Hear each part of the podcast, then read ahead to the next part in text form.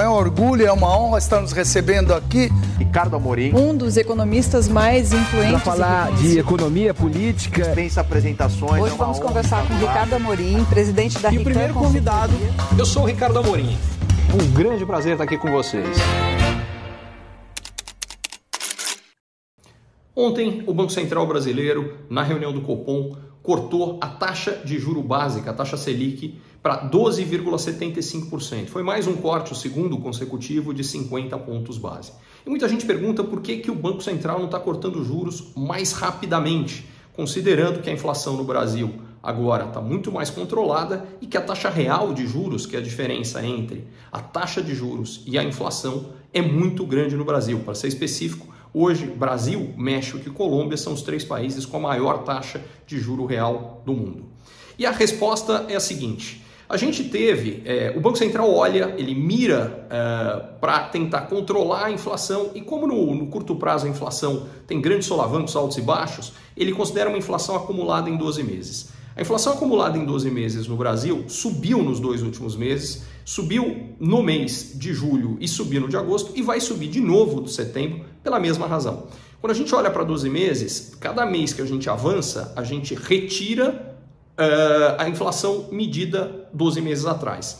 O que aconteceu foi que nos meses de julho, agosto e setembro nós tivemos deflação no Brasil e, digas de passagem, particularmente em agosto e setembro, em grande parte do mundo. É, no caso específico brasileiro, julho foi consequência de uma redução de impostos em combustíveis e energia e agosto e setembro de uma queda muito grande do preço do petróleo no mercado internacional. Agora, nesses meses recentes, aconteceu exatamente o contrário. O preço do petróleo subiu muito. Então a gente está tirando uma deflação e entrando uma inflação um pouco mais alta. Isso é verdade no Brasil e em todo o mundo. A consequência é que essa inflação acumulada de 12 meses, que chegou a bater perto de 3%, provavelmente em setembro passa de 5%. E aí ela vai voltar a cair. Como essa inflação de 5 está bem acima da meta de inflação, que é para onde o Banco Central quer trazer a inflação, ele não tem condição de acelerar a, a queda de juros no Brasil. Diga-se de passagem, o que está acontecendo no resto do mundo é ainda um movimento importante de subir juros e não de cair. Estados Unidos mesmo teve uma reunião ontem do Fed, o seu Banco Central, onde foi mantida a taxa de juros, mas a grande discussão é se vai subir ou não na próxima reunião. É, a diferença é que exatamente porque o Brasil está muito mais avançado no processo de combate à inflação, a gente está cortando. Diga-se passagem, o Brasil foi o terceiro país do mundo a começar a cortar a taxa de juros, depois só de China e Chile. Uh, olhando para frente, o que isso significa é, como a inflação sobe primeiro, o Banco Central não tem condição de acelerar o ritmo de queda. Mas, como ela vai voltar a cair, eu acredito sim que, primeiro, a gente vai ter uma queda total nesse ciclo de queda de juros maior do que hoje o mercado acredita.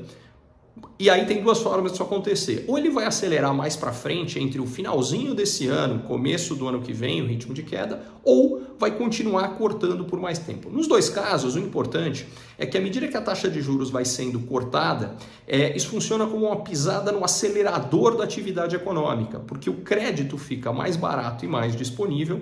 Com mais crédito, mais gente pode comprar produtos e mais gente comprando, as empresas vendendo mais, elas acabam tendo necessidade de contratar mais gente. Ao contratar mais gente, elas colocam renda no bolso de mais pessoas que podem consumir mais também. Então, tudo isso cria um círculo virtuoso para a atividade econômica. É isso que deve acontecer ao longo dos próximos trimestres. E é o que deve garantir que, pelo terceiro ano consecutivo, o crescimento da economia brasileira vai ser maior do que o pessoal achava no começo do ano. Só para pegar o dado específico desse ano, é, a média dos economistas projetava que o PIB brasileiro ia crescer só meio por cento esse ano. Atualmente eles projetam 2,9%. Eu estou convencido que com toda certeza vai ser mais do que 3%.